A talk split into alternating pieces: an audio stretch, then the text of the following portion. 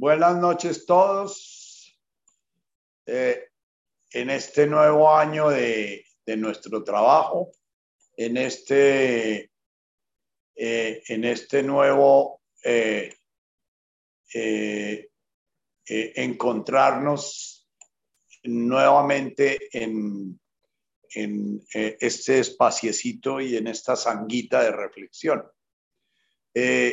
iniciamos eh, en nuestro año con, con eh, el, el, no es ningún acontecimiento porque es extraordinariamente ordinario el hecho de que un maestro abandone su cuerpo y siga presente en nosotros.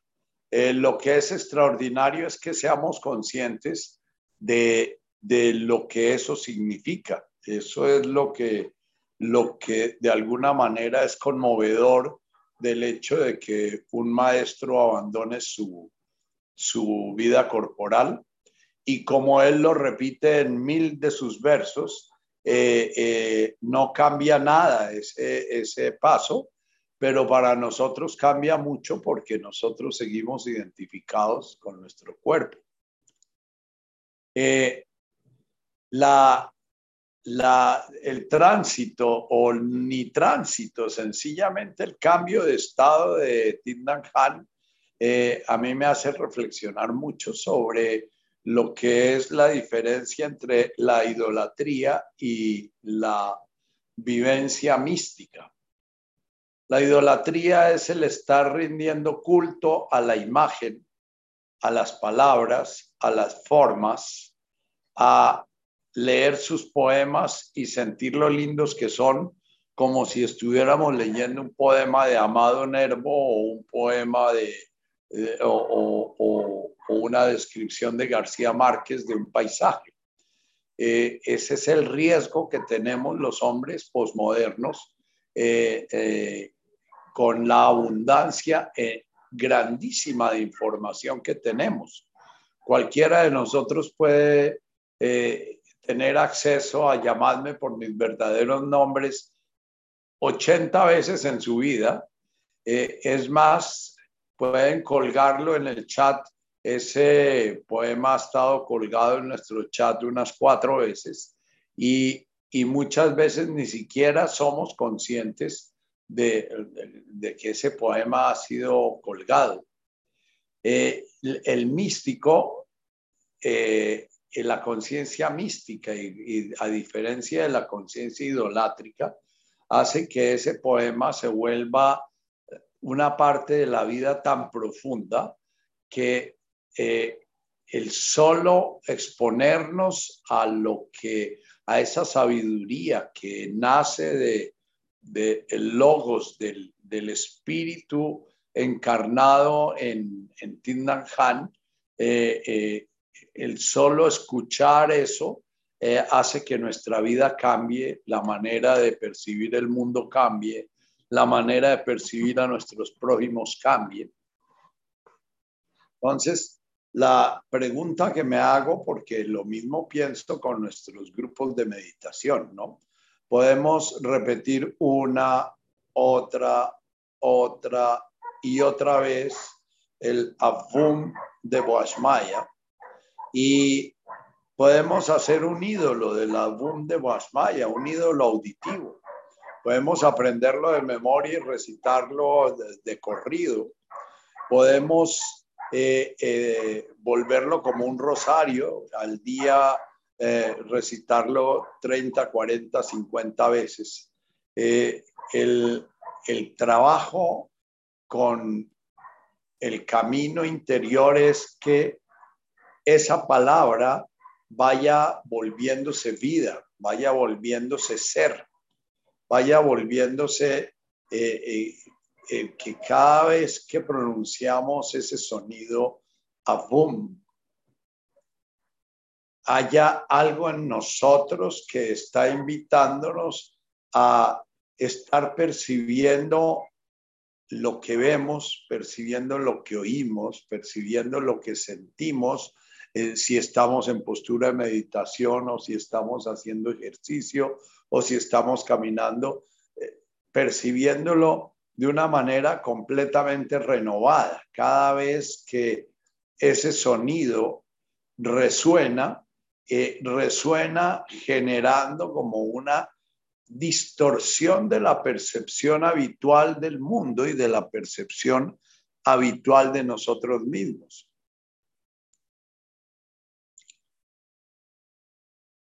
Tan bombardeados estamos de información y de información espiritual.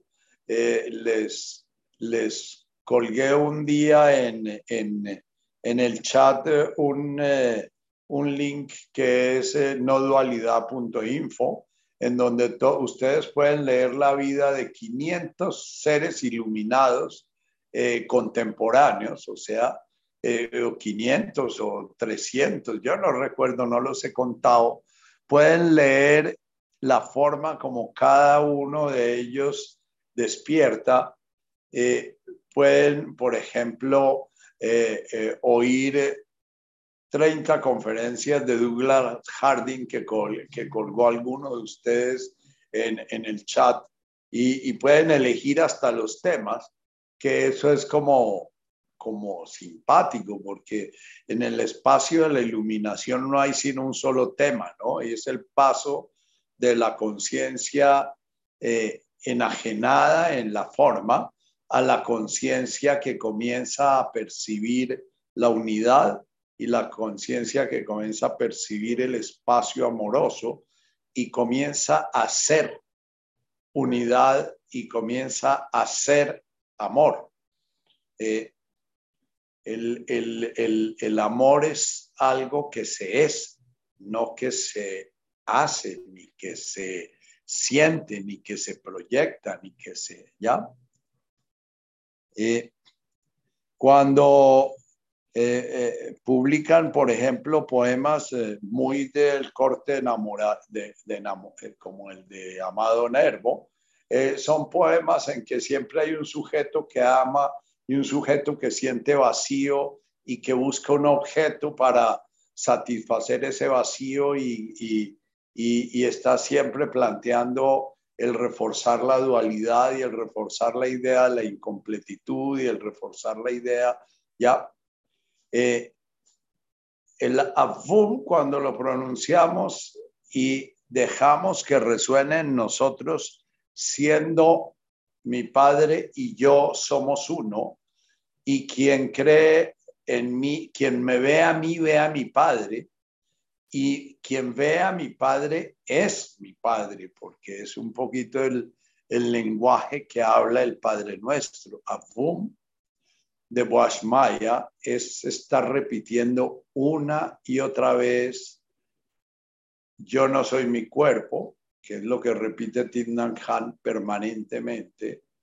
Yo soy, llamadme por mis verdaderos nombres, es una forma muy bella y muy poética de estar diciendo, soy cada cosa que veo, ¿no? Eh, eh, cuando leemos eh, poemas como Amar en el contexto del budismo es por encima de todo estar ahí. Pero estar ahí no es fácil. Algo de entrenamiento es necesario, algo de práctica. Es muy, muy bondadoso Tinnan para decir algo, porque estar presente es para cualquiera que está sintiendo permanentemente su existencia separada, su existencia disociada eh, de, de, las otras existencias, estar presente es muy difícil, porque estar presente es ser con el otro. Cuando yo estoy presente, yo no te estoy viendo, sino yo estoy siendo contigo. Yo soy tú y tú eres yo, como dicen muchas, muchas aproximaciones, aproximaciones de la realidad una, ¿no? Si no estás presente, ¿cómo puedes amar? Eh, y la primera presencia que, que, tenemos que trabajar es la presencia en la primera, el primer de Boashmaya. El primer de Boashmaya que aparece en nuestros sentidos es esa forma en la cual la conciencia encarnado, que es la forma que se llama Nacho o Pedro o, o, Rita o Javier o qué sé yo. ¿Ya? Si no estás presente, ¿cómo puedes amar? Estar ahí es un arte. Cuando se está ahí, se puede, eh, se puede recitar ese hermoso verso de llamadme por mis verdaderos nombres, que, que es un verso que, lo, que volvió famoso a Tindan Khan, pero que se puede volver sencillamente un ídolo, ¿no? Eh, no digáis que partiré mañana, pues aún no he llegado, aún estoy llegando, perdón. Mirad profundamente, estoy llegando a cada instante, estoy comenzando a ser en cada instante. Para ser brote de primavera en una rama, para ser pajarillo de alas aún frágiles que aprendo a cantar en mi nuevo nido, para ser mariposa en el corazón de una flor y para ser la joya oculta en una piedra. El, el, eh, si realmente hemos entrado en este verso, si realmente no, no hemos generado un ídolo como son los ídolos en nuestros altares y en nuestras iglesias, en que entra uno y encuentra 20 santos por todos lados y, y los mira y los mira y ese santo no, no, no le transforma para nada a uno la vida, ese santo no significa para, para uno nada. Entonces, eh, eh, a veces es mejor no estar eh, exponiéndose tanto a la luz. Si andamos mirando al sol directamente, se nos enseguecemos. Si miramos las cosas que el sol ilumina, podemos ver la luz en su manifestación y podemos de alguna manera dejarnos conmover y sentir el amor que somos frente a eso que de alguna manera se manifiesta, ¿no? Eh, si leemos un poema como el regalo más precioso que podemos ofrecer a los demás es nuestra presencia. Cuando la atención plena avanza, nuestros seres queridos florecen como árboles en primavera. Eh, y nos preguntamos, si alguno de ustedes se pregunta, ¿Qué es la presencia? ¿A qué se refiere Tim Khan con la presencia? Eh, es conmovedor. A mí me duele profundamente ver muchas madres que tienen un enorme deseo de amar a sus hijos, eh, pero no pueden estar presentes frente a, a sus hijos. ¿Y por qué no pueden estar presentes frente a sus hijos? porque no pueden estar presentes con ellas.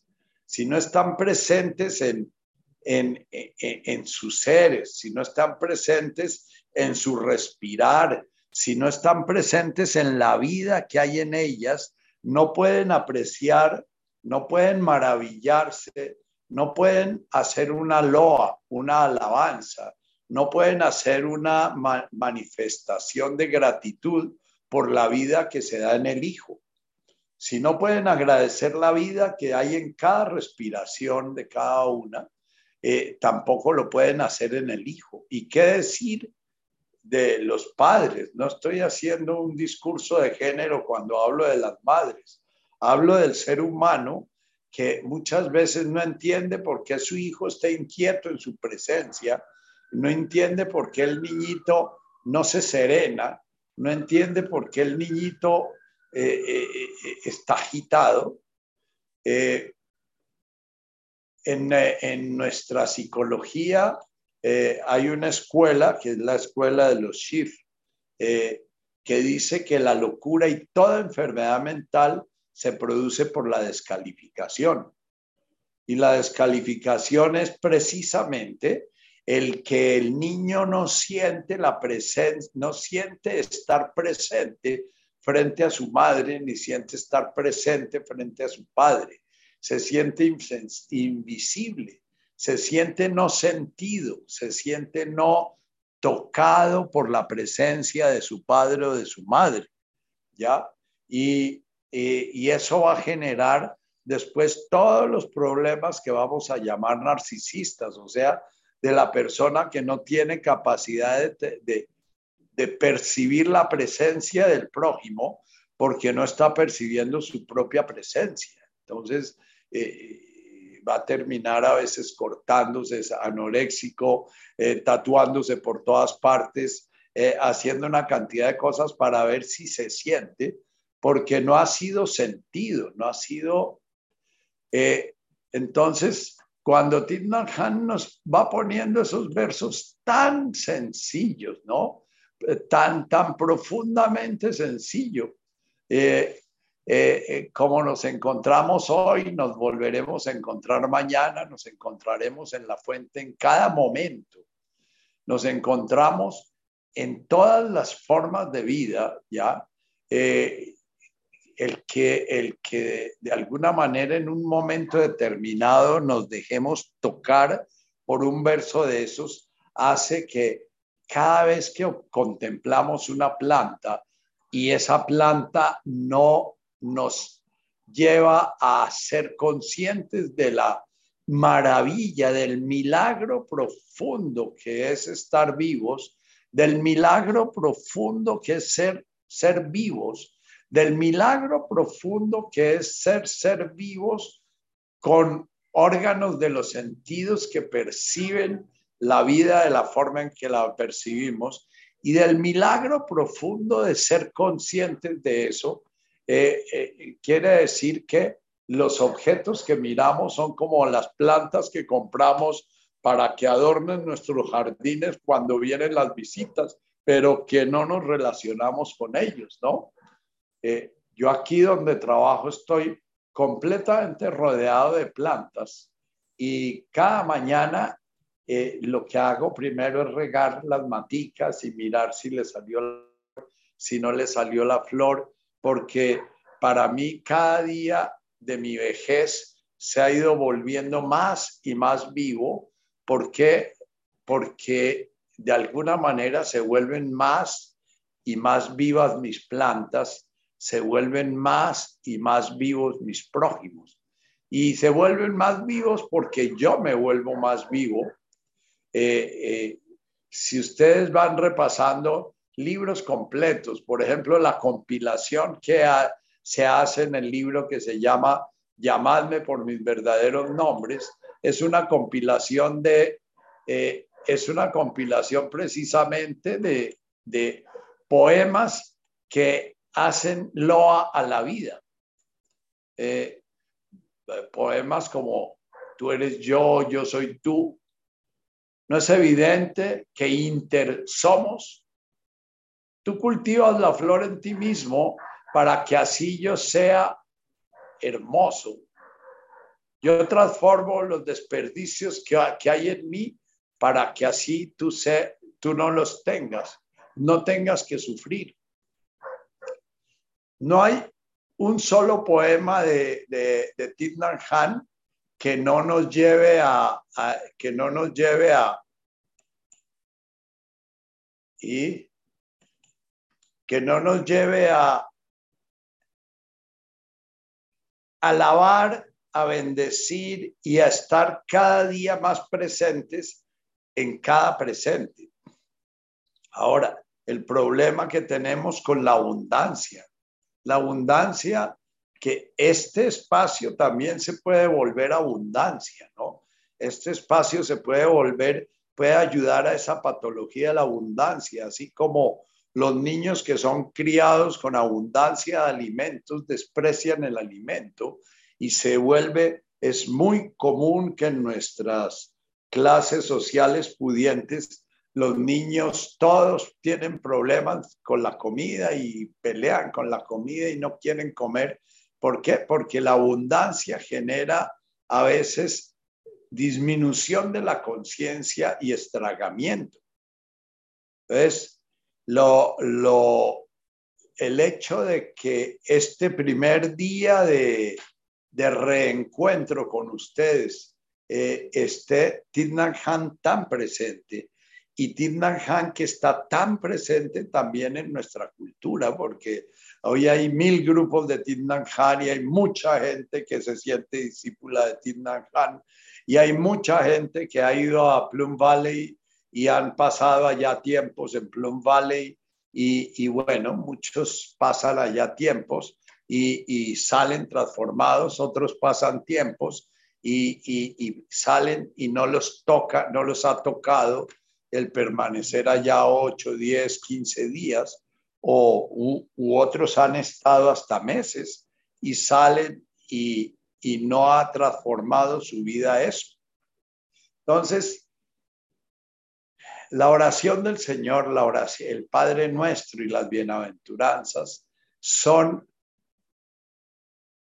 una invitación permanente. Cada vez que las vamos a recitar, tenemos, eh, eh, es importante que estemos muy conscientes de dónde está nuestro respirar, dónde está nuestra conciencia de estar vivos, dónde está nuestra gratitud por estar vivos, dónde está nuestra admiración por estar, por ese milagro, eh, eh, pero insondable, inalcanzable que es la vida, porque la vida es el hecho de que Tidnan Han diga que no nacemos ni, morimos es porque él ya toca la vida en una dimensión distinta, sin embargo sigue siendo un misterio la vida, porque la conciencia una se manifiesta en la forma y por qué la forma vuelve a ser consciente de la conciencia una en todo ese enorme entre comillas, desperdicio de un movimiento circular en que eh, eh, lo uno va a lo múltiple y lo múltiple vuelve a lo uno. Hace poco en el mundo físico salió la noticia de que encontraron el primer agujero negro invertido. O sea, el primer agujero negro que en lugar de estar tragando estrellas, está vomitando estrellas es un agujero negro que en lugar de ser el fin, es el comienzo. Es como un Big regulado que está generando universo nuevo permanentemente. Eh, cada uno de nosotros es un agujero negro que está generando universo. Cada pensamiento es, un, eh, eh, es una, una, nueva criatura de ese universo. Y eso fue lo que Tidnan Han llegó a describir con una riqueza enorme y una sencillez y una belleza enorme, porque es, es un poeta increíble, el Tindar Han, ¿no? Eh, eh, esa insistencia que hace en que el caminar es el, el respirar y que el respirar es no es al lugar al que vamos, sino el solo hecho del caminar respirando conscientemente ya es estar viviendo, no importa para dónde vamos, ¿no? Eh, todas esas metáforas que usa Tidnan Han que van a lo mismo, a Boom de Washmaya, soy la hoja del árbol, pero soy la hoja del árbol invocando a la vida que da forma al árbol, a la vida que circula en el árbol, a la vida que manifiesta, se manifiesta en el árbol, a la vida que se transforma en el árbol, y yo siendo parte de esa vida, soy la hoja de ese árbol. A través mío se manifiesta el árbol y yo me manifiesto en el árbol. ¿Ya? Eh, eh, eh, el poema es muy bello, es un poema que es muy de la tradición sufi, ¿no? Le pregunté a la hoja si tenía miedo porque el otoño había llegado. La hoja me dijo, no, no tengo miedo. Durante toda la primavera y el verano estuve muy viva. Trabajé ayudé a nutrir al árbol y gran parte de mí misma se encuentra en el árbol. ese ese Lahlan Almin que pronunciamos eh, al final del Padre Nuestro es que en nosotros se está dando absolutamente todo el universo, desde el primer ser humano que creó conciencia y además lo que pasa con nosotros va a influir hasta en el último de los seres humanos. Hay, eh, eh, hay un poema que, o que más que un poema es como una vaticinio que hace Tindan Han, que nace de su deseo, ¿no? Eh, su deseo es que el próximo Buda no va a encarnar en una forma eh, singular, sino que va a encarnar en una comunidad, ¿no? Eh, no va a encarnar en una persona, sino va a encarnar en un grupo humano que va a poder, que va a poder cambiar el orden de destrucción que hay en el planeta. aún un hombre tan iluminado como Tindan Han eh, eh, eh, busca un sentido de ser en el orden fenoménico, busca una comunidad que de alguna manera en su existencia fenoménica vaya encontrando un orden y vaya encontrando una armonía.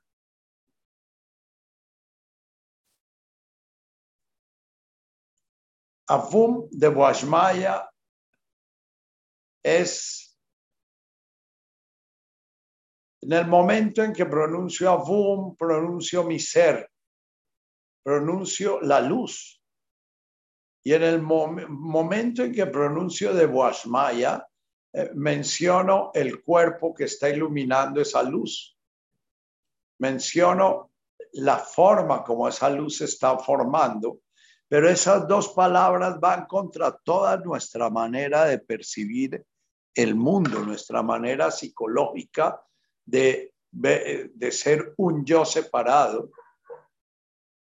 Eh, me parece muy, muy importante de golpe introspecciones muy valiosas como la de que en el momento en que hacemos un juicio, en el mismo instante que hacemos un juicio, estamos yo, diciendo yo no soy tú contra el poema de, de Han.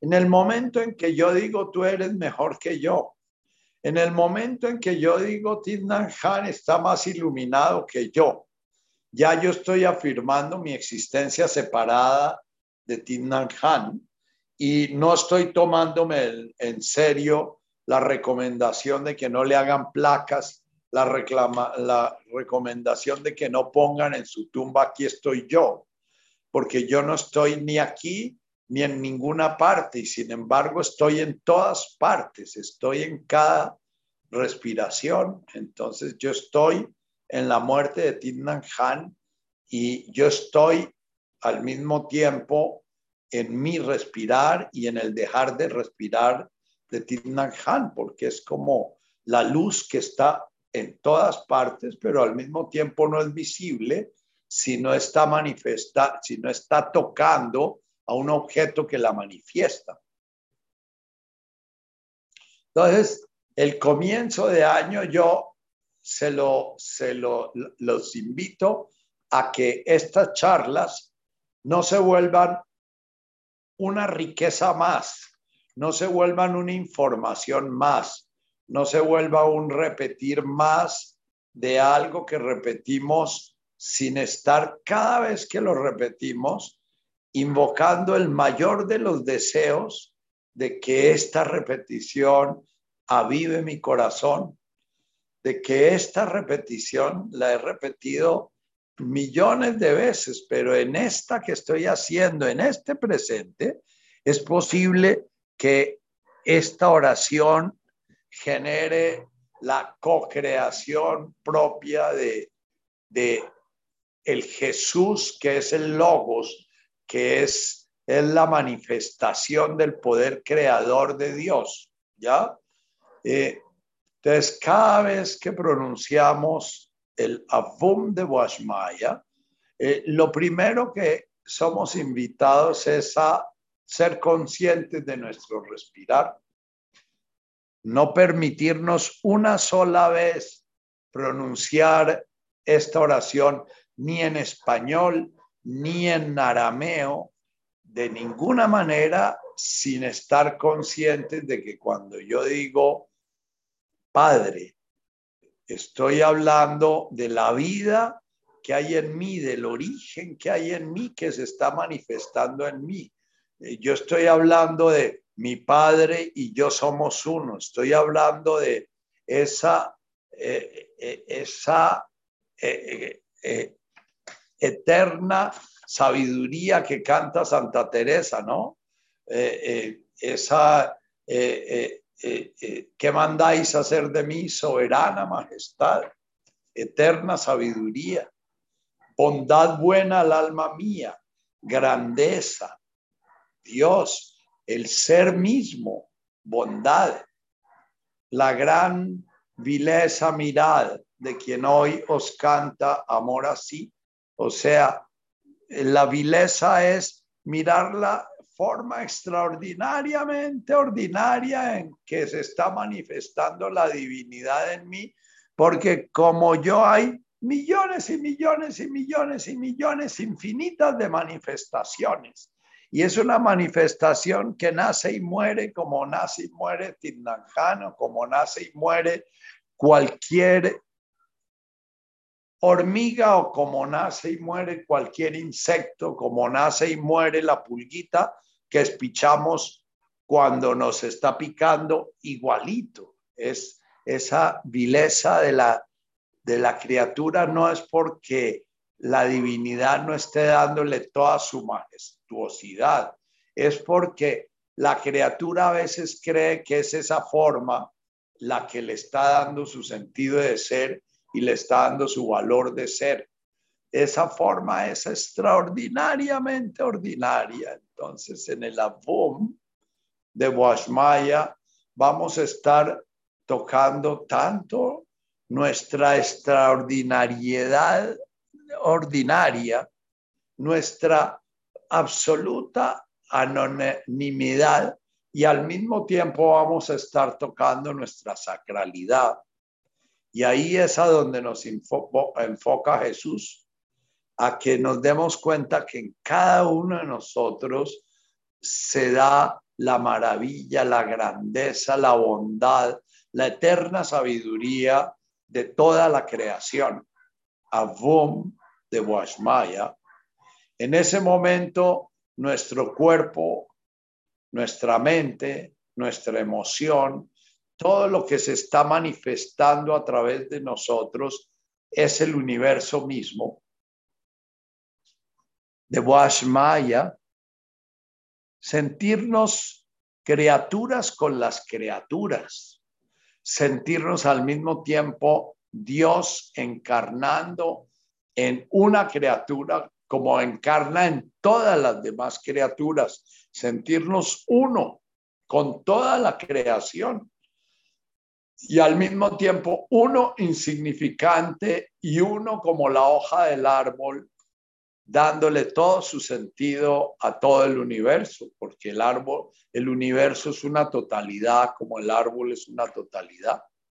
Y aún en el momento en que morimos, seguiremos nutriendo al árbol con nuestra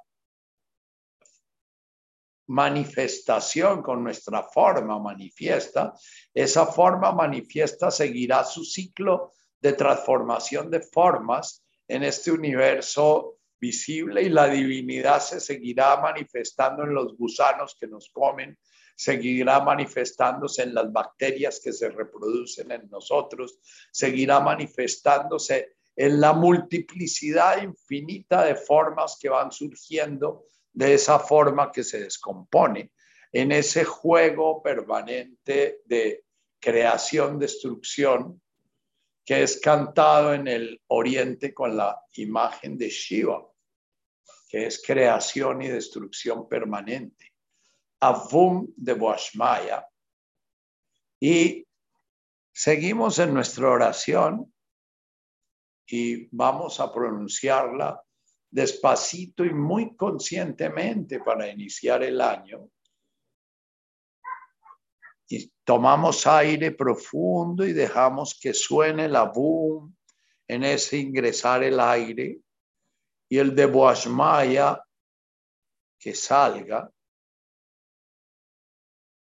siendo todas esas criaturas, yo soy, y si quieren en el de Boashmaya, cuando quieran cogen el verso de llamadme por mis verdaderos nombres y permítanse ir meditando cada una de esas imágenes que nos trae Tidnan Han, ¿no? Aún estoy llegando para reír y para llorar, para temer y para esperar. El ritmo de mi corazón es el nacimiento y la muerte de todo lo que vive. De Boashmaya, en mí se está dando la creación y la, la impermanencia de todo lo que se manifiesta. La vida está cambiando formas a través mío, ¿no? Soy un insecto que se metamorfosea en la superficie del río y soy el pájaro que se precipita para tragarlo.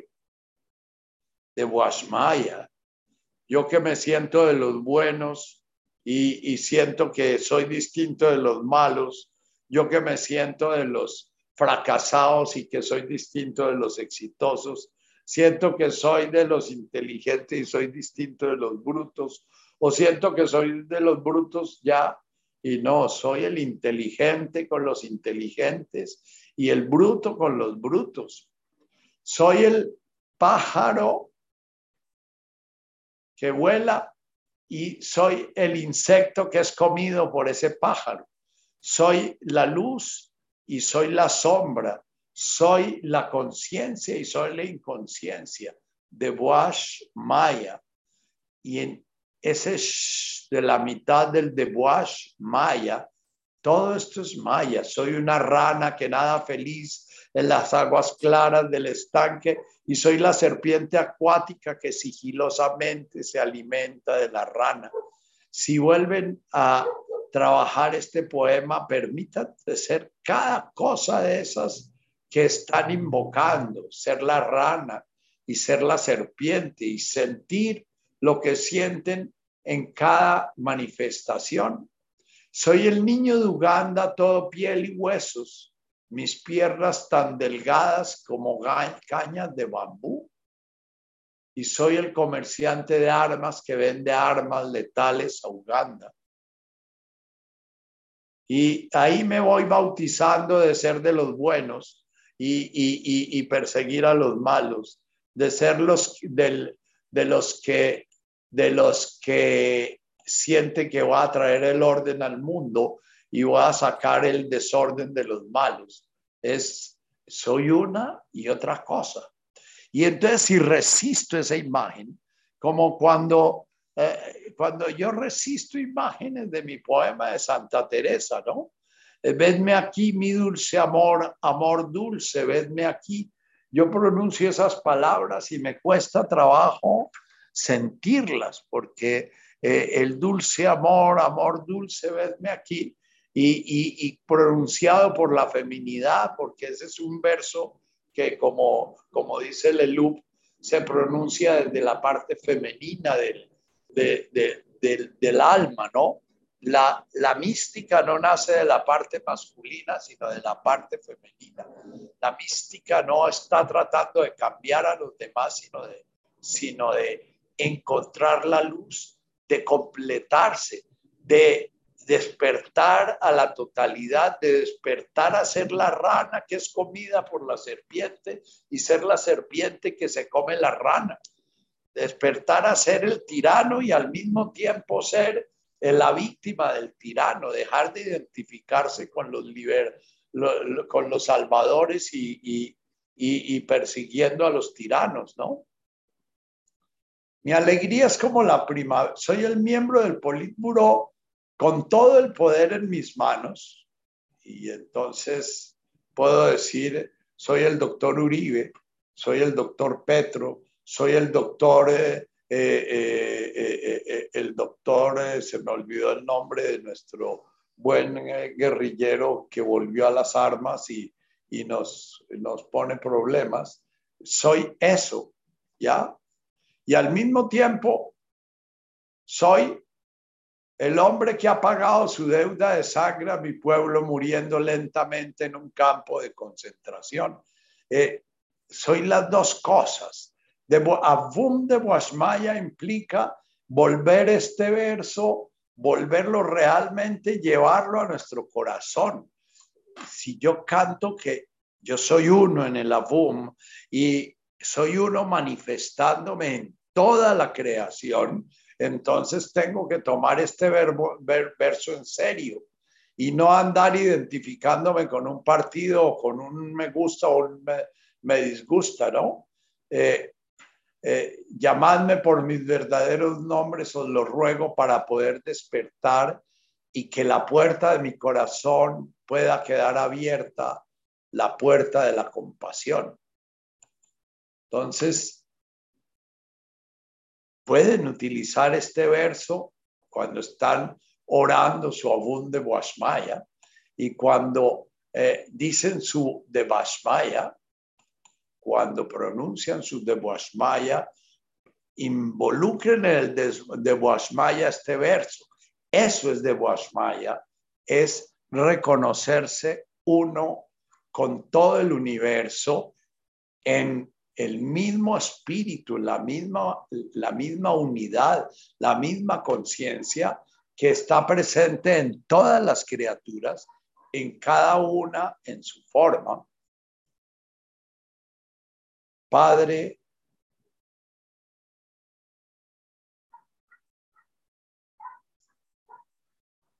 es la imagen, es la, el arquetipo, padre, madre, dice Neil Douglas en su traducción. Netkada Shmo. Sientan su respirar al pronunciar el Netkada. Sientan cómo van dejando el espacio. Dios es el silencio, dice Pablo Dors. Dios es el silencio donde se crea el sonido. Dios es el vacío donde aparece la forma. Netkada es, permitan que haya un momento de silencio cuando dicen su netkada. Permitan que haya una sensación de abandono de todo lo que usan ustedes para identificarse. Inviten al silencio. Dice eh, eh, eh, Belleloup, dice, orar es silenciarse. Orar es ser con Dios. Orar es ser con el universo. Entonces, Netkada, Shimoch.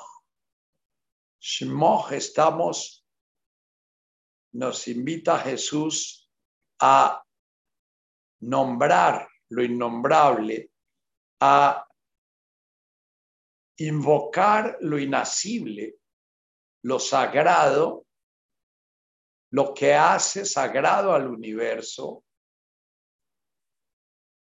Netkada Shimoch. Expiren profundamente el Netkadach. Inspiren el Shmoch. Y sientan nuevamente, traten de llevar al corazón ese sentimiento de, así como su inspiración está llevando la vida a ese universo particular que manifiesta la unidad que es cada uno de ustedes, así también lo sagrado que hay en la vida se hace consciente en cada uno de ustedes eh, en, cada vez que invocan el smog. Imaginen todos los seres humanos que pueden en ese momento estar invocando la divinidad en cualquiera de sus lenguas en cualquiera de sus formas de conciencia, Pueden estar cantando, oh gran, oh gran espíritu, tierra, fuego y mar. Tú estás adentro y a mi alrededor es una canción de nuestra, de nuestra mística nativa.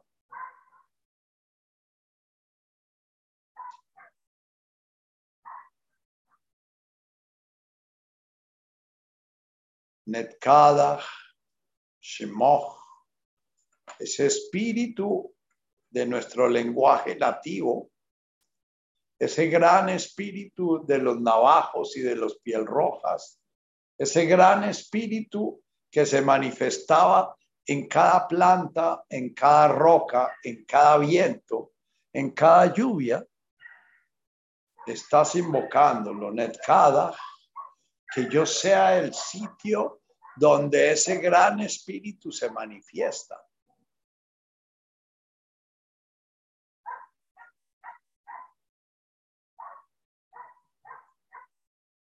Oh gran espíritu, tú estás adentro y a mi alrededor. Tú estás siendo luz, sonido, trueno, rayo, decían nuestros ancestros, que estaban mucho más cerca de la visión mística que los que los conquistaron y los convirtieron.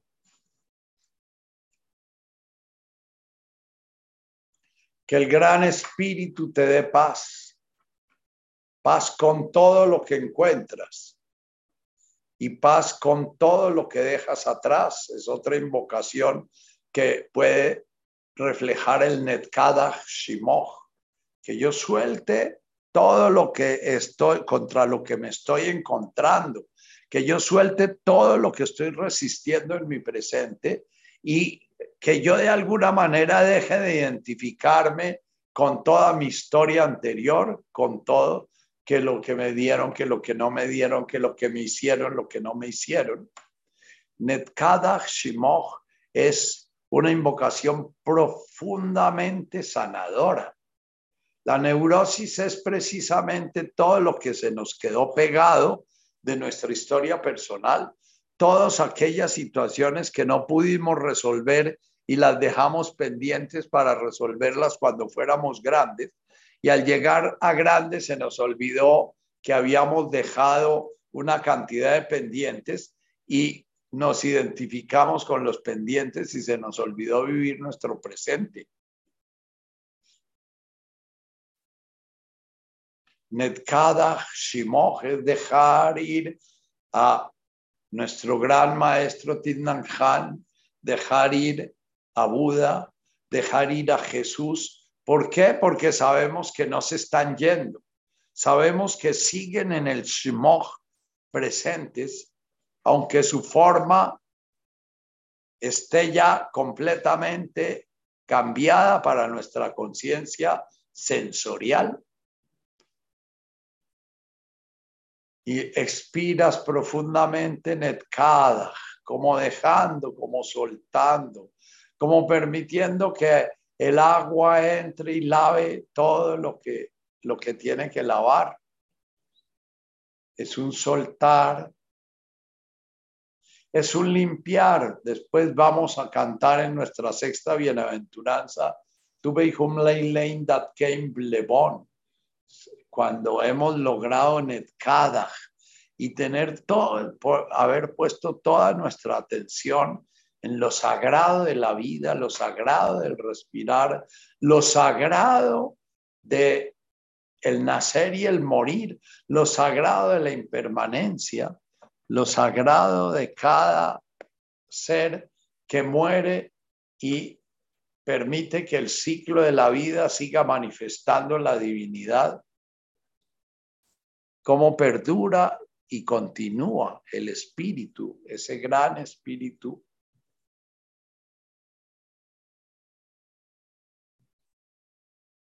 Smog. Y si lo están cantando o si lo están recitando en voz alta, el avum, sientan el avum como una ola que los recorre completos, que se centra en su corazón, que les calienta el corazón, y el de Boashmaya como su espirar, esparciendo su existencia, esparciendo como lo está haciendo Tidnal Khan en sus versos. No quiero lápidas, no quiero que pongan que estoy aquí, no quiero nada de eso porque yo sigo presente en cada respirar de cada uno de ustedes que esté, cada respirar consciente. Yo vine a traer conciencia y en donde haya conciencia ahí estoy presente. Yo vine a traer compasión y en donde haya compasión ahí estoy presente. Yo vine a traer la conciencia amorosa y en donde haya despertado la conciencia amorosa, ahí estoy presente. Yo vine a traer paz. Paz. Leía hoy en hebreo, significa plenitud, completitud. Yo vine a traer realización. Y en donde haya realización, ahí estoy presente.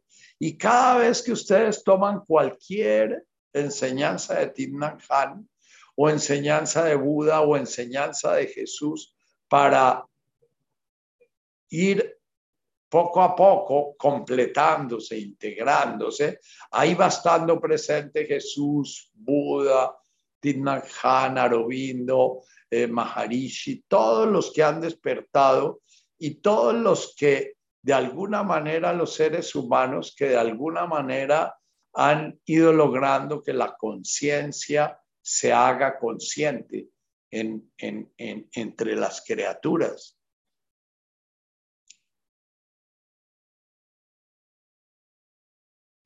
Tete Malkutaj. Ven, ven. Ven de tal manera que yo encuentres en mí la disposición de. En el sufismo hay una imagen del Tetem al no es del Tetem al pero es una imagen que yo asocio con el Tetem al Es la, la vela la prenden por arriba y por abajo, y la vela se consume horizontal con las dos llamas a los lados. Y, el, simbolismo de esa combustión es que la sabiduría humana, la, la sabiduría, la, la, divinidad encarnada en la sabiduría humana va consumiéndose y creando y, crea, y acercándose a la sabiduría divina hasta que se encuentran y se acaba la vela, la, la muerte como realización de esas dos sabidurías que han ido al encuentro. En, las imágenes que nos trae Jesús del Napsa, el Napsa es la sabiduría humana, Jaulan Lachma, de la primera parte de, la, la de la primera frase de la segunda parte del Padre Nuestro. Jaulan despierta, prende el fuego de tu sabiduría para que Lachma la, la sabiduría divina, puedan ir trabajando tete, encontrándose malkutaj, funcionando las dos en el mismo deseo, llegando al deseo divino. Orar es desear. Orar es desear lo inalcanzable. Orar es desear lo que nunca termina las dos últimas bienaventuranzas nos hablan de eso, pero siempre en la realización, en cada mayor completitud y más mayor completitud, se va dando esa paz, esa totalidad. Tete malkutaj, que tu voluntad, tu llama y mi voluntad se acerquen, se acerquen hasta que se vuelvan una.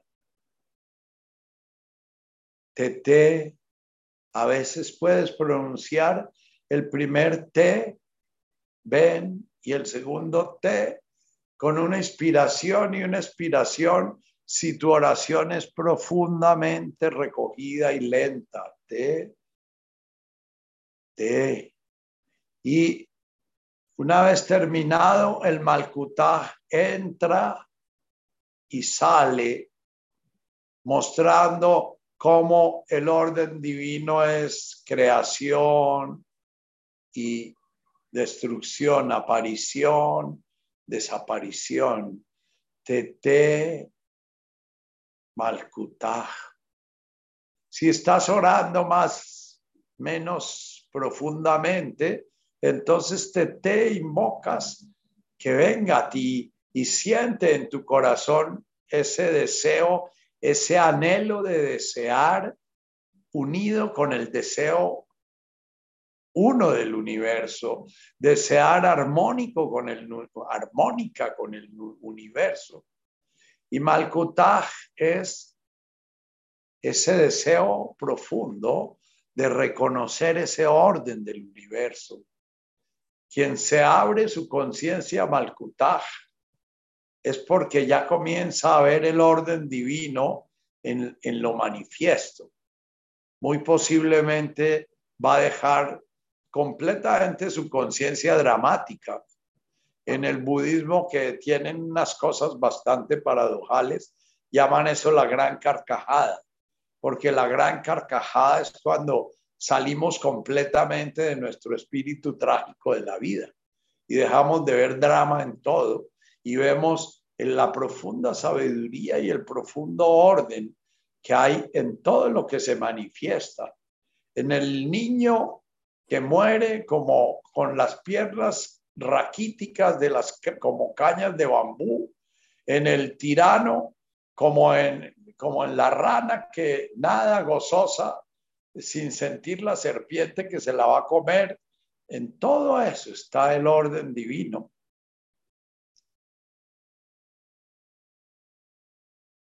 En eh, uno de mis viajes a visitar a mi hijo, estaba viviendo en Sudáfrica, y fuimos a un eh, eh, parque de esos en donde hay leones y jirafas y todo por ahí dando vueltas.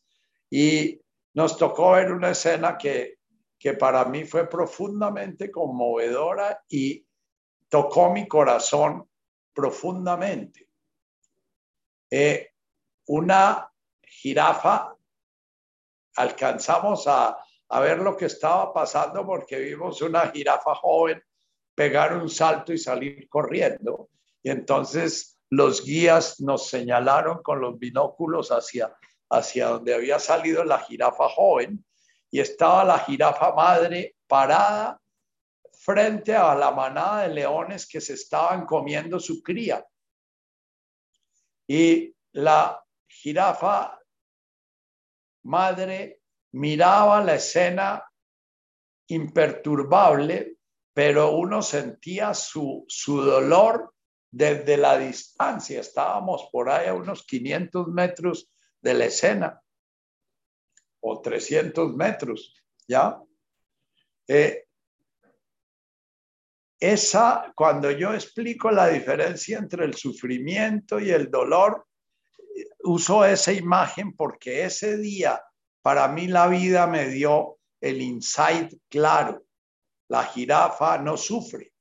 A la jirafa le, le duele profundamente y posiblemente al terminar, que fue lo que hizo al terminarse la cena, donde los leones se quedaron ya satisfechos, ella volteó la grupa y se fue serena. Yo pregunté, ¿y los leones por qué no la atacan? Y dice, porque los leones son esencialmente cobardes. Ellos no se le van a meter a una jirafa que con una patada los puede matar se le meten a la cría de la jirafa y, la logran coger porque despistan a la mamá atacando a las dos crías y, acorralan a una de las dos crías, ¿ya? Entonces, malcutajes con una conciencia refleja poder vivir la escena de ver cómo están destrozando mi hijo con el dolor profundo y sin sentir odio, resentimiento, y esto no debería ser, y hay que hacer la revolución, y por qué es que esta mierda, y por qué es que el, problema del mal, y que es que eso sí, que Dios no puede existir, porque por qué, y que la vaina, ¿no? Es poder decir la palabra que resume eso en hebreo es amán, que es la palabra que se refiere a shalom. Shalom, amán, que es la misma palabra amén. Tete malkutaj. Después, en la tercera bienaventuranza, nos invitan a la maquique, a entregarnos a ese orden, a dejar de pelear con ese orden, a dejar de sufrir, pero antes hemos tenido que pasar por la segunda, que es el poder estar presentes, completamente presentes y dejándonos tocar, transformar, consumir por el dolor, sin generar ni la menor defensa, porque la rabia y la revolución y el eh, nos están matando y todas esas son las defensas que creamos frente al dolor que nos genera la realidad. Tete Malkutaj. Cada vez que se pronuncia Tete Malkutaj es que yo pueda estar en ese orden, que pueda ser la rana que es consumida por la serpiente y si puedo huir, poder huir gozosamente y si soy devorada, que pueda ser devorada gozosamente. El gozosamente es difícil de entender para nosotros que creemos que el gozo es la alegría. El gozo es la sensación de amén. Eso es así. Y así es como, como es. Y así está bien.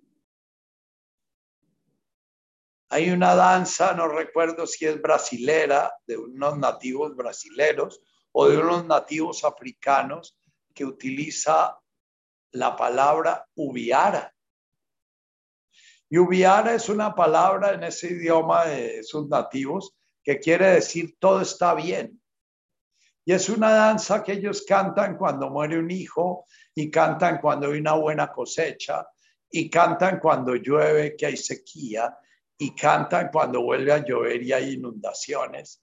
Y ellos cantan porque ellos sienten, se sienten muy compenetrados con el orden de la naturaleza y cuando cantan el Ubiara es precisamente invocando el no resistir ese orden, invocando el permanecer, es ese tetema al kutaj, Ubiara. Así como está, está bien. Amén. Shalom. Plenitud. Paz eso es lo que estamos invocando. Tete Malkutaj. Vianaj. Esa imagen a mí personalmente me costó mucho trabajo, años, de pronunciarla y pronunciarla y pronunciarla, y era seca, no me decía nada.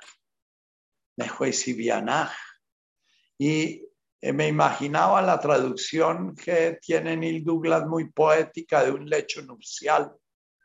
Me imaginaba la otra traducción que era la unión, la unión del cielo con la tierra. Me imaginaba, trataba de a través de mi mente despertar a mi corazón.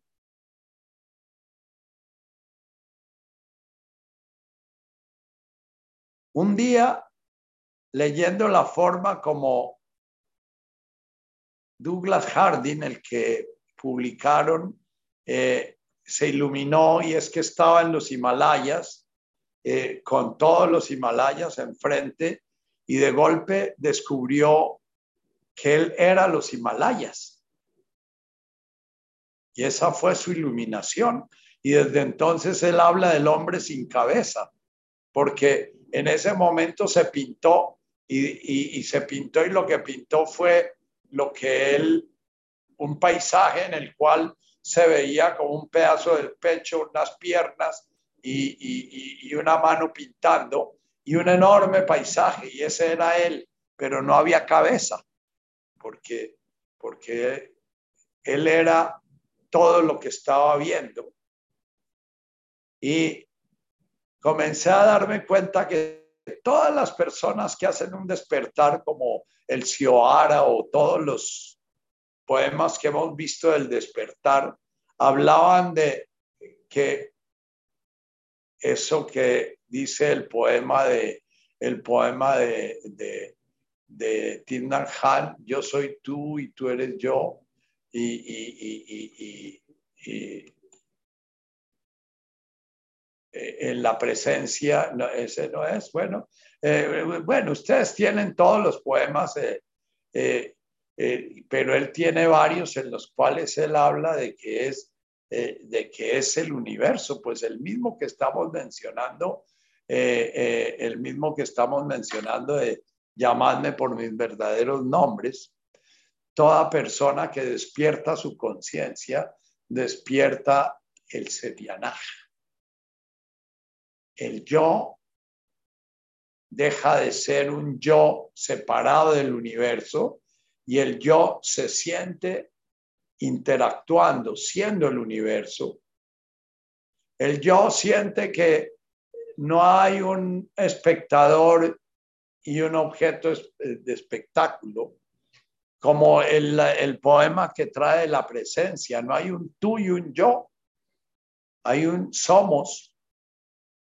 Eh, no es Dios está en mi corazón, hay un objeto que yo he poseído o, o yo poseo a Dios o yo poseo el verdadero Dios, sino yo estoy en el corazón de Dios. Yo soy parte del corazón de Dios. Yo soy parte del universo. Sepianaj. Y Aikana es un sonido que se refiere como a la comunión de los seres. Los seres que dejan de ser un ser y otro ser y pasan a ser seres integrados en el ser. Hay canas de Boashmaya, todo el universo visible, que venimos cantando desde la primera, desde la primera eh, frase de la oración de Bashmaya, Af Barajá. Af Baraj. Eh, Baraj en el último taller que hice con Neil Douglas, dice que él corrigió esa pronunciación y que la pronunciación correcta no es Arja, sino Ar. Aj es lo sólido, nuestro cuerpo, lo que tocamos, lo mío, con lo que me estoy relacionando permanentemente, mi proximidad. Entonces, si yo voy siguiendo los pasos que, a los que me invita Jesús en la oración, si voy siguiendo ese anhelo voy a llegar al final de esa primera parte a la realización. Ser uno completo con todo el universo. El tú y el yo, el objeto, el sujeto, el allá y el aquí se unen, se integran. Y ahí es posible la conciencia amorosa porque la conciencia amorosa nace cuando se rompe la visión subjetiva objetiva. Mientras haya un objeto a poseer, no puede haber amor. Mientras haya un objeto a poseer, eh, lo podemos anhelar, podemos desear algo de ese objeto, podemos eh, eh, buscar que nuestro, nuestra individualidad sea reconocida por ese objeto. Podemos buscar que nuestra individualidad sea valorada por ese objeto. Podemos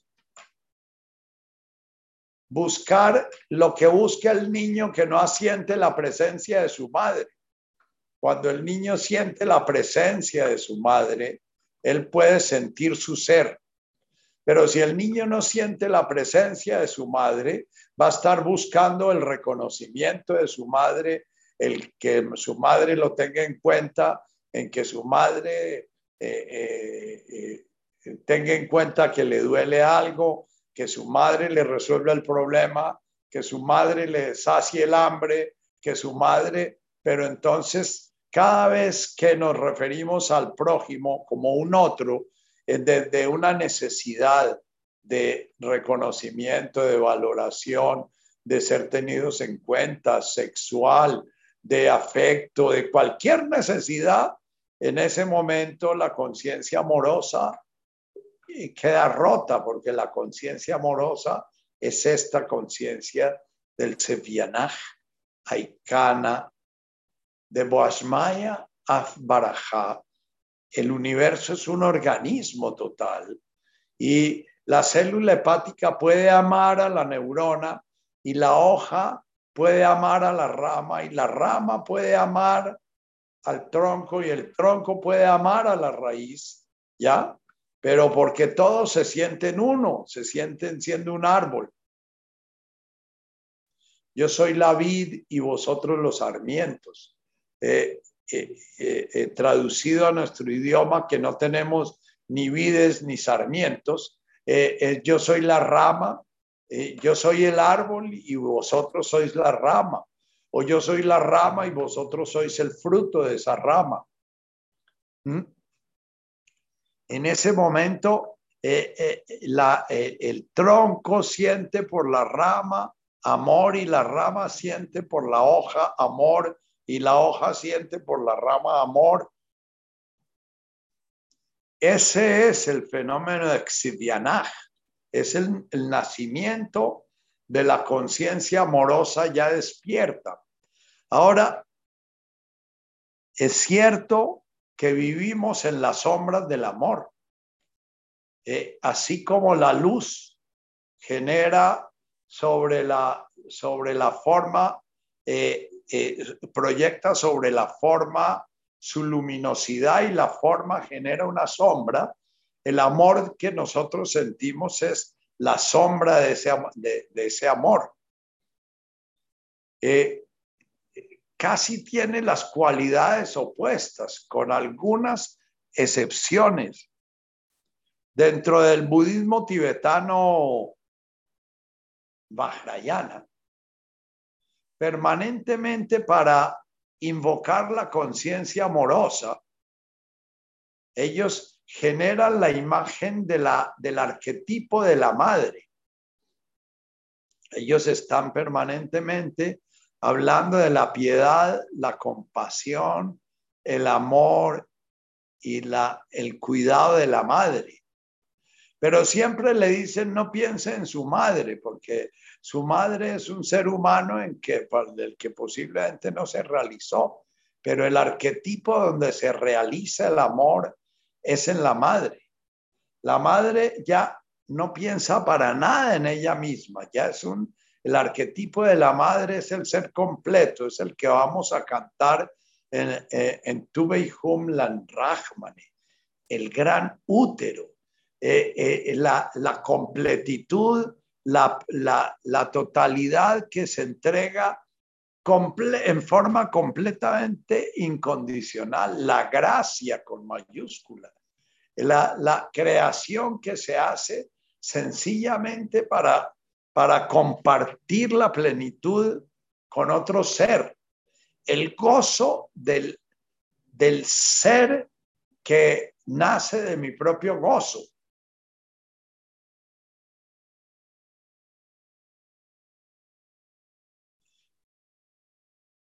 cada vez que amamos humanamente, sería muy bueno que estuviéramos pensando en estas invocaciones que hacemos y que miramos con tanta admiración. ¿Ya?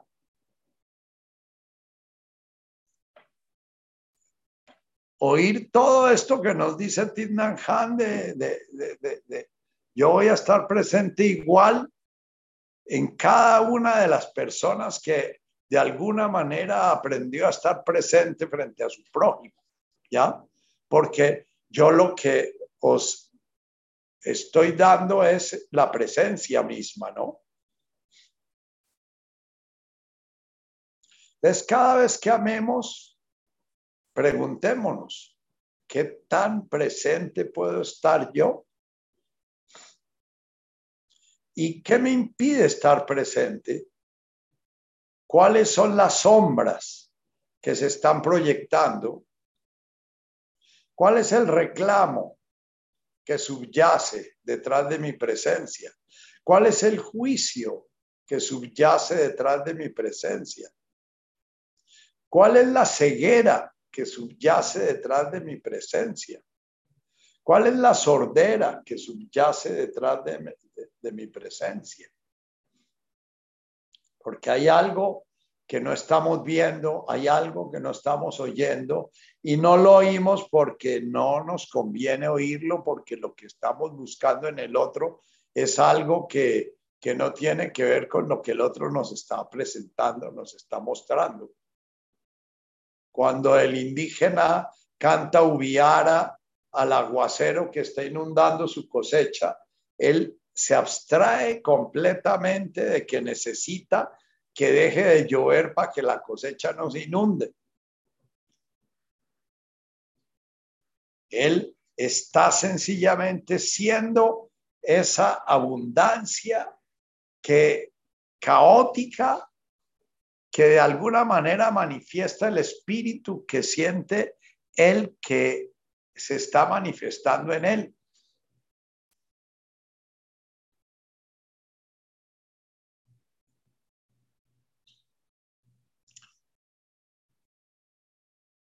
Recuerdo mucho la forma como el chamán con el que trabajé ya en, en el, Ecuador, eh, en el Amazonas ecuatoriano, eh, eh, me reclamaba la forma como yo me acercaba a la planta de yajé. Él tenía una gran planta de yajé ahí cerquita de su casa, que era como, y, y él se acercaba con un silencio y un respeto profundo, ¿no? Eh, eh, y con una adoración, pero no la adoración del ídolo, sino la adoración de el anhelo profundo de la presencia del espíritu del, del Taita porque para ellos el, la planta tiene un espíritu que es el que les da la sabiduría, les da el poder de sanación, etc. Y yo me acercaba pues yo la veía como un bejuco y bonito el bejuco porque lo tenía muy bien cuidado y, y, de vez en cuando traía sobras de comida y le echaba porque sentía que eso lo alimentaba. Eh, eh, como... Y un día se me ocurrió ir y orinar al lado del bejuco porque me pareció que la urea humana es un, un abono mm, buenísimo para... Y ese taita se puso indignadísimo eh, eh, le pareció pues una profanación brutal, porque yo estaba teniendo presente, era sencillamente un objeto que era una planta con la cual me relacionaba, queriendo que crezca, queriendo que tenga eh, harta sustancia de esa que me va a hacer hacer el viaje, queriendo que, que dé un buen, un buen, una buena pinta y todas esas cosas. Para el Taita no era para nada eso. Ellos toman y si no hay pinta no pasa nada y si hay pinta eh, sencillamente preguntan qué es lo que la presencia quiere decirles, pero, pero no están buscando la pinta ni buscando el trip, ¿no?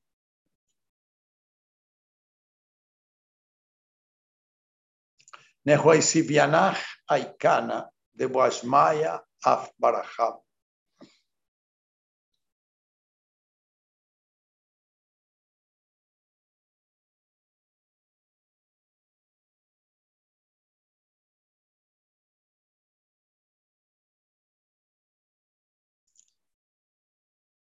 Es necesario poder estar eh, el, cuando hacía yo terapias de pareja ya con pandemia y eso desaparecieron. Eh, yo siempre pedía a las dos personas que estaban en el consultorio eh, eh, antes de iniciar cada, cada sesión que se miraran en silencio durante cinco minutos y se dieran cuenta de cómo estaban respirando, se dieran cuenta de, de qué estaba pasando con ellos, ¿no? Y la gran mayoría de parejas que llevaban 20 años casados, 10 años casados, 15 años casados, no se aguantaban, comenzaban a reírse, se sentían ridículos, eh, eh, inquietos. Eh, eso de estarse mirando, eso, es muy raro, ¿no? Eso es, ¿ya? ¿Por qué? Porque, porque de alguna manera ese, esa presencia no es habitual dentro de nuestras relaciones interpersonales. Siempre estamos mirando al otro, viendo a ver qué nos puede dar o cómo nos está mirando o qué imagen tiene de nosotros o, haciendo un juicio sobre él. Entonces, Nehuesivianaja y Cana, eh, yo los invito a que trabajen en cada encuentro con otro ser humano, miren a ver si pueden cumplir lo que dice Timnar Han estar presentes. Estar presentes es exactamente Sibianaj. Tú dejas de ser tú y yo dejo de ser yo y, pasamos a ser sencillamente una presencia. ¿Ah? Eh, eh, esta es una presencia. Les leo el verso de Timnan Han aunque se incinere mi cuerpo, nadie me encontrará ni dentro ni fuera de la estupa. Si me hallo en algún lugar, ese lugar es tu forma pacífica de respirar y caminar. Esa es mi continuación, aunque nunca nos hayamos visto en persona, si al respirar encuentras paz en tu inspiración, estoy ahí contigo. Podemos decir lo mismo de Jesús. Jesús está en nosotros en el momento en que de alguna manera su Sefianaj o su Kutaj está haciéndose presente en nosotros.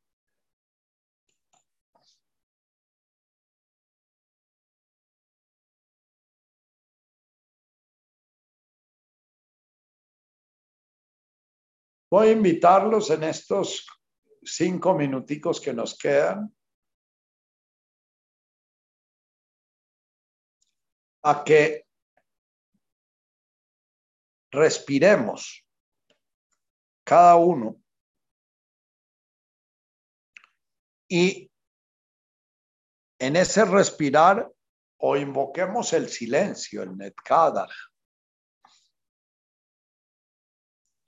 o invoquemos una oración sencilla, una oración que dice, ¿dónde me buscas? Aquí estoy. No más. Y en cada inspiración siente, ¿quién es ese estoy? ¿Dónde me buscas? Aquí estoy. Inspira, ¿dónde me buscas? Expira, aquí estoy.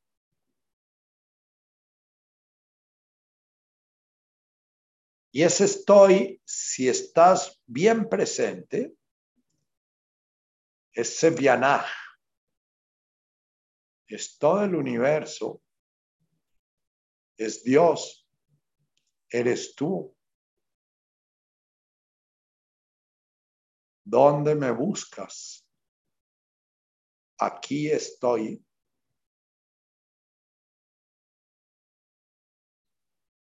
Con la mayor serenidad posible, permite que tu respirar sea un canto a la vida que se da en ese respirar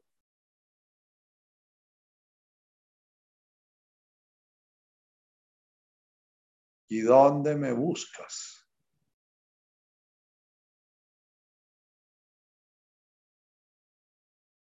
Aquí estoy en la expiración.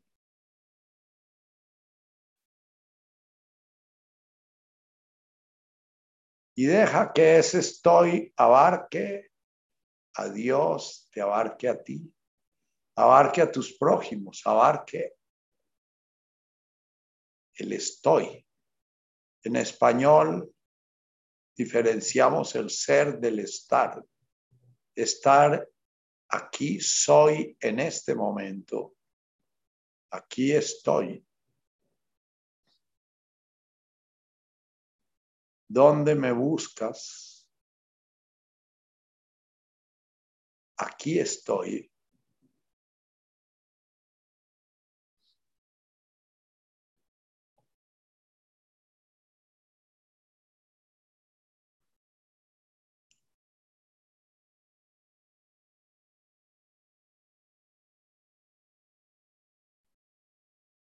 Tiene hasta música si un día lo quieres cantar.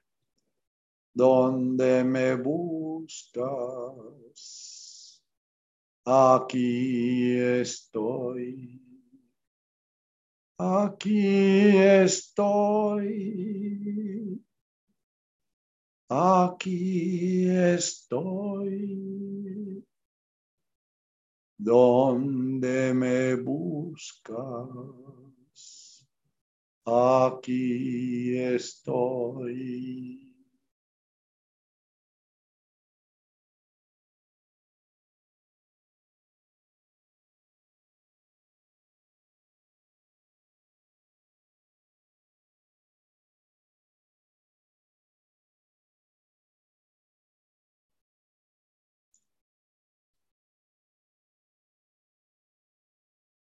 Eso es una invocación. Es llamar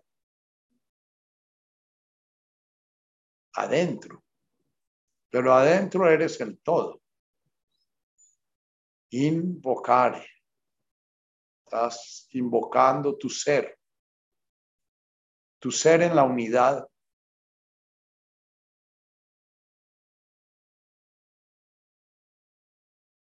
Y hoy que nuestras conciencias están siendo tocadas por la muerte de este gran maestro del siglo XX y del siglo XXI,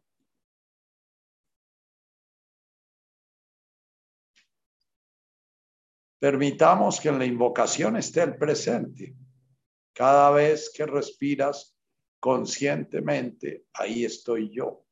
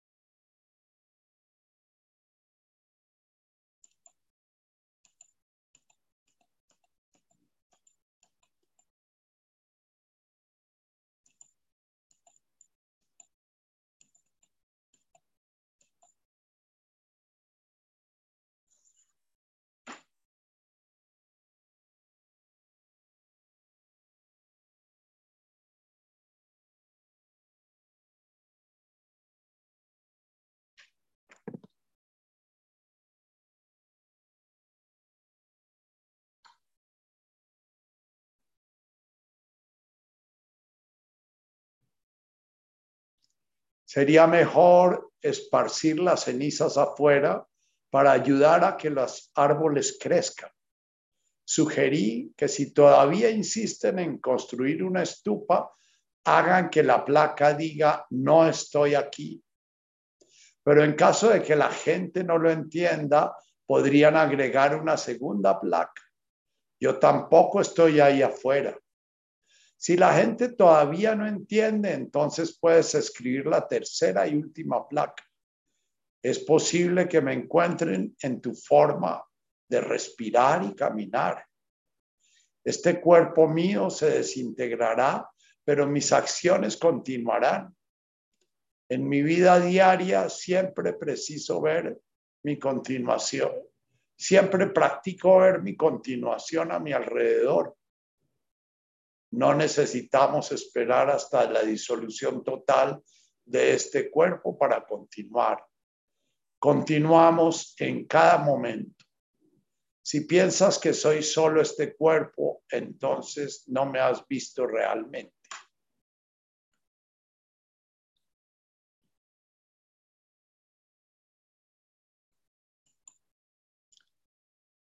Bueno, nos despedimos hoy.